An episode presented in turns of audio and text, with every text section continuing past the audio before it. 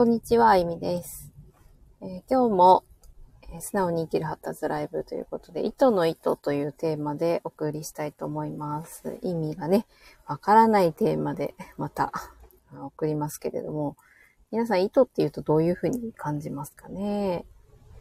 えー、糸っていうのは皆さん何かするときに必ずイメージしているはずなんですね。えー、それがないと、まあ行動しないし、まず行動する前に何をするかっていうのをもう考え出してから動いてるはずなので、意図っていうものはないことはないんですよね。だからこそ動けているし、意識、まあ意図というか意識するっていうことではあるんですけど、あそれがあって行動につながっているので、えー、まあす、すごい長いタイムラグがあるときは、例えばね、富士山にあと3ヶ月後に登ろうみたいな。あの、そういうのもそうですね。目標設定とか、なんか、か、巷では言うんですかね。うん。あその意図っていうのを、まあ、今回ね、すごく、また、なんか認識した出来事があって、私は呼吸法をね、よくや、あの、やる、日常で取り入れたりとか、まあ、呼吸法ってなんか使うと暮らしが楽になっていいなと思って使ってるんですけど、えー、まあ、呼吸法をしてると呼吸に興味があるんだろうなってやっぱ思っていただけるみたいで、まあ、呼吸に関してこういう記事があったよとかってね、シェアしてもらったりして、面白い記事がね、あったよとかね。で、やっぱいろんな切り口で、えー、同じ物事を見ている人たちがいて、まあ、その切り口で興味が湧くっていうね、まあ当たり前なんですけど、だから宝石って言われると、アクセサリーにすることに興味がある人、アクセサリーっていうかね、指輪とかについてると興味がある人と、えー、そもそも石単体で、どんな産地で、どんなところから掘られて持ってこられて、えー、日本に届いて自分の手元に届くかっていうね、そういうなんかもう、パワーストーンって呼ばれるんですかね。まあ、そういう置き型の石が好きな人と、ま、そういう人にいくらこう、ジュエリーの方の宝石、えー、石をおすすめしたとて、えー、多分響かないですよね。それぞれの意図があって、そのものを捉えているっていうのにまた、新たな発見で、で私はその呼吸っていうのに興味はあるんですけど、あの二酸化炭素をこう吐いて酸素を吸ってっていう、まあその呼吸自体ももちろん重要なんですよね。重要っていうか、まあ、呼吸だからね、それしてるっていうね、一般的に。うん。だから、するっていうのが前提というか、呼吸をしようっていうことじゃないっていうかね、呼吸しないとみんな死んじゃうし、呼吸が止まらないようにできているし、呼吸が止まるってことは、生きることをやめるっていうことなので、それは本質的に死を意味することだと思うので、別に止める必要もないというかね。うん、まあ、人工心肺つけて、えー、生き流れるように酸素吸入してってね、することもあるんでしょうけどね、なんか。まあ話はちょっとそっちに行くとそれちゃうのであれなんですけど、まあ、息をしているってことは、生きたいっていうことを証明していることであって、呼吸をしてくださいっていうことでもないんですよね。で、深呼吸の概念っていうのもまたそれぞれの捉え方で全然まあ、違うなと思ってて、それも意図がめちゃめちゃ絡んでくる。深呼吸っていうことをとっても、まあ、その言葉だけを見るか、その中の意図をね、読み解くかで、全く受けるイメージっていうのは変わるんだなって思いました。で日本語には、その表向きの文字としての言葉っていうのと、その中の意味を表す、意って呼ばれるものがあって、の意っていうのを感じ取れる能力がものすごく優れているのが日本人だっていうふうに歴史上見ても言われていて、まあ、五七五七七の文化とかを考えてもね、そうだなと思いますけど、たったあの短い文章の中から相手の好きっていう気持ちをめちゃめちゃ感じて、私も好きってなれるっていうね、すごくないですか？あれね。もう何回考えてもすごいなって思うんですけど、うん。あそれで人は思いを通わせることができたりとか、理解することがね、できるっていう、そういう能力を日本人はもともと持っているっていうね。うん、だからこそ、その人がどんな意図を持って、その文章を発信して、人に届けているのかとか、その文章を書いているのかで全然こうイメージが変わるっていうね。えー、から、深呼吸をしましょうとかね、えー、な、何の意図でっていうところがね、すごく重要で、まあ、マスクのことをね、今ね、すごく問題視されていると思うんですけど、マスクをつけるということにも問題視されているし、マスクをつけないっていうことにも問題視されているもの。まあそういった人たちに呼吸っていうのが重要なんだって届けるときにも、まあ例えばね、そういう人は多分呼吸の重要性を知らない、呼吸で何を人間がしているのかっていうのを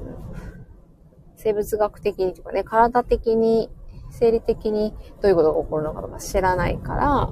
まあ、マスクつけちゃうんだろうなの観点で情報発信をするっていうパターンもね、そうなってくると、スーっていう時に何が起きているのかっていうのをたくさんたくさん出すと、あ、ちょっとこれはマスクつけると体にあんましよろしくないんじゃないだろうかっていうことに気づいてくれるという意図を理解するっていうね。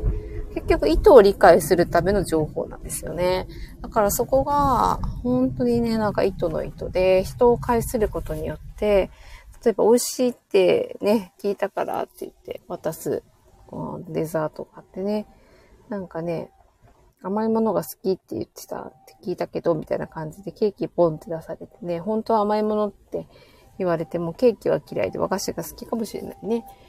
だからちょっと違うっていうの分かります？なんか、そうは言っていたけれども、ちょっと違うってね。だからよく相手のことを知るとかね。あと、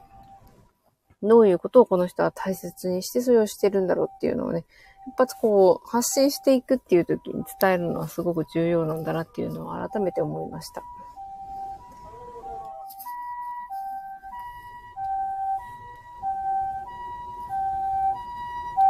ごい救急車が。ね、お盆でね、水難事故とかないですか？なんか、Facebook のお友達が流れてきた子供、溺れかけて流れてきた子供二人助けられたっつってね、乗せたけど、助かったからよかったけどね。ほんと流されちゃうことって往々にしてあるからね、怖いですけどね。まあね、今回は糸の糸っていうことで、何の糸のことを言ったかっていうと、えー、私は呼吸法が好きで、まあ呼吸には興味あります、もちろん。呼吸に興味があったから呼吸法に行き着いたんですけど、まあ、呼吸をすることで、まあ、その中にね、炭素とか含まれてますよね。え、二酸化炭素、窒素、えー、酸素。で、化学式見ると O2 とかね、H2O とか、まあ、もちろんお水もあるし、えー、二酸化炭素だとなんだ ?CO2 か。ね、なんかで、分子のあの図を書くと、酸素吸って炭酸化炭素吐く。その中の分子量を測ると、まあ、1日にご飯は食べてないけど16キロぐらいの、えー、物質を摂取していることになると。まあ、そういった話でね、呼吸をすると、そうやって得られるものがあるよっていうね、まあ、スタンスで記事を書いている方がいたんですけれども、うん。うん。まあなんかね、それで響く人は何かの意図を感じて響けばいいのかなって思いましたけどね。うんまあ、本来、その、呼吸法を私がやってる意図としては、まあ、暮らしがね、楽になるっていうのもあるんですけど、本当になんか自分が持っているものがいかに素晴らしい機能が搭載されているかっていうことを知ると、本当になんか薬とか物に頼らなくても全然人の体使えるよっていうことを知っておくと、これからの非常時にはめちゃめちゃ役立つかなっていうふうに、え、思ってます。で、かつ、まあ、ね、呼吸法だけじゃなくてね、他の、他もすごいのいっぱい持ってる人間ね。本当に持ってるんですけど、それも使いこなすと、今本当にいろんなものに頼って生きている人も、ね、頼らなくて生きていかれるようになるんじゃないかなって思いますし、別に頼ったらいけないわけではないけど、その分なんかお金もいるし、手間もかかるし、ねもし亡くなったら生きていかれないみたいなね、なんか変な思考を働くし、あんまりいいことないなって言っただ思うんですよね。だから自分が自分でできるっていうことを認識して、それがなんかね、使えると安心するよね、単純に思うんですよ。だから、この間ね、フラダンス、全然もうちょっと話それていきますけど、フラダンスの、を、ね、やってるんですよ、ずっと前から。で、発表会がな、このコロナ禍でないないっつって、で、まあね、まあないのは仕方ないんですけど、まあありますってことになって、で、もう、ビルとビルの間の、商業ビルね、間の広場で、えー、活動のいいところでしますっていうことで結婚されたわけなんですよ。そしたらやっぱ直前に、その、同じチームの方で、えー、まあ、近親者の方が陽性になったと。うん、そうすると、その、まあ、年配の方だったのに一緒にチームにいた方はおばあちゃんに当たるんですよね。お孫さんで。そうすると、その真ん中に親がいますよね。娘さんか息子さんかわかんないけど。まあ、その子方が、あ、例えば、その娘さんのか、息子さんの孫さんがコロナになったのを、そのおばあちゃんがまたもらってとかね、なんか拡散していくと、まあ、あ、誰かに対してまずいって思うっていう気持ちだったらまだなんか、まあ、ありがちかなって思うんですけど、まあこれただの風邪ですからね、もうね、なんかもう、この言うのもなんですけど、まあね、思うんですけど、死ぬのが怖いって言っているって言われたんですよ、メッセージでね、グループラインで。ほーっと思いましたけどね。まあ、うん、その死っていうもののメカニズムっていうかね、そういうのも、まあ、勉強したらね、だいぶ分かってきて、なぜそういう風に向かっていくのかっていうことも分かるし、えー、そのね、なんかこの物体を重視しているっていうね、こう、体。もちろん体はめちゃくちゃ大切なので、丁寧に使ってあげるっていうのは大事なんですけど、それ以上に壊すのはあなたの思考ですよっていうのはね、もう真っ赤、もう調べたらすぐわかるっていうね。ね、不安が強い人こそ自分の体を死へ追いやっているっていうことに気づいていないのもまだ不思議ですし、うん、なんかね、って思うんだ。だからす、すっごく自分のその意図とか、まあ、か思考とかね、思考は感情を生み出しますからね。感情はめちゃくちゃエネルギー強いから、ね、なんか、恨みし屋とかつって昔カンカンカンカンとかつってね、なんか山の奥に行って、なんか、こう、何？おでこに、なんかね、鉢巻き巻いて白装束でみたいなね、ありますからね、普通に。念っていうのが飛ぶんですよね。あれで人を具合悪くすることは本当にできるんで、うん、まあね、わか、知らないからね、かわいそうとか思っちゃうけども、かわいそうなエネルギー一瞬にして地球超え飛びますからね。なんかね、なんか人の思考って使いようだなって本当思うんですけど、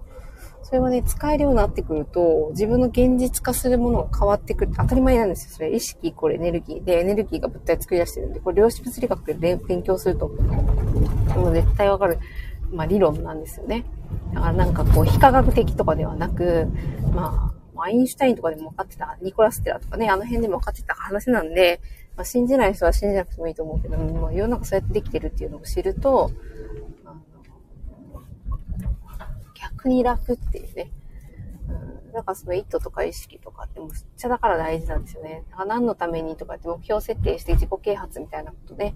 よく言われますけど、まあ叶うに決まってるじゃんっていう理論なんですよ。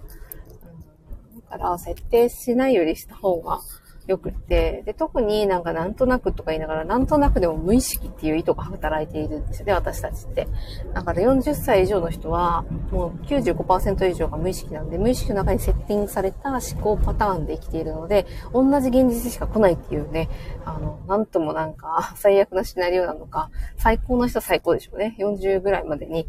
でもそれでも5%なんで、4、35だからっつってそこが50%が無意識でってことは多分ないと思うんですよ、比率的に。だからね、もう、幼少期に割と現在意識、潜在意識っていう無意識をこう分けるような時期っていうのは決まってしまっているので、そこまでにつえたパターンがですね、どんなものかによって、えー、人生がその先、ほぼほぼ決まるっていうね。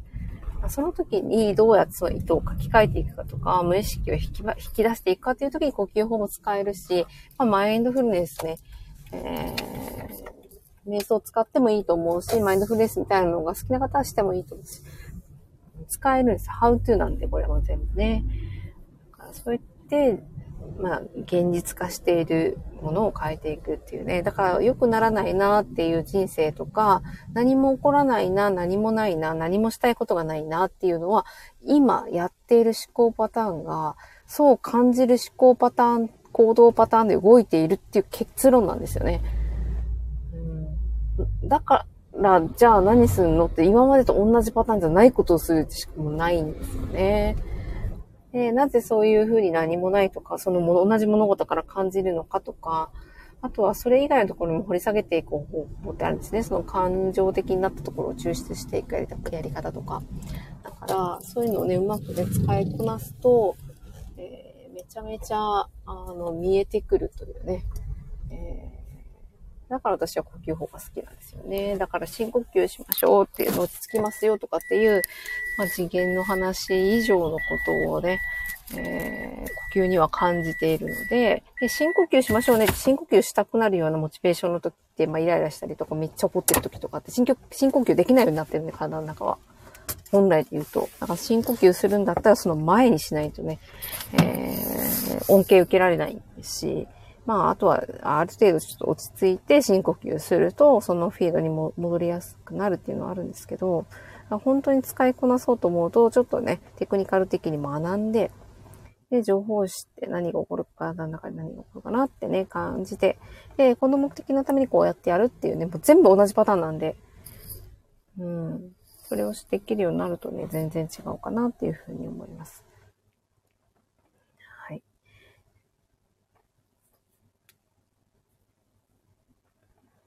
すごいなんか、いろいろできるようになってるね。エフェクト、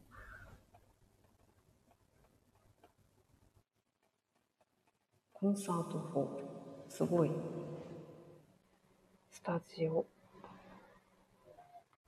はいと、面白。レトロ。糸の糸。めっちゃ面白いね。エフェクト機能って使われたことあります？すごいですね、これ。タイトルコール。すごい。なんか、スタンド FM も最近ちょっと離れてたんで、なんか喋ろうと思って今日ライブしたんですけど、うん、めっちゃ機能が変わってる。2時間いくんだ。すごい。ということで、今回は糸の糸ということに関して、えー、ちょっと思ったことがあったので、えー、現実を現実、え、どういうふうな現実をね、変えていきたいか、現実にしていきたいかっていうののヒントになるような話を、え、しました。気になる方はアーカイブ残しますので聞いてみてください。では、これで終わりにしたいと思います。ありがとうございました。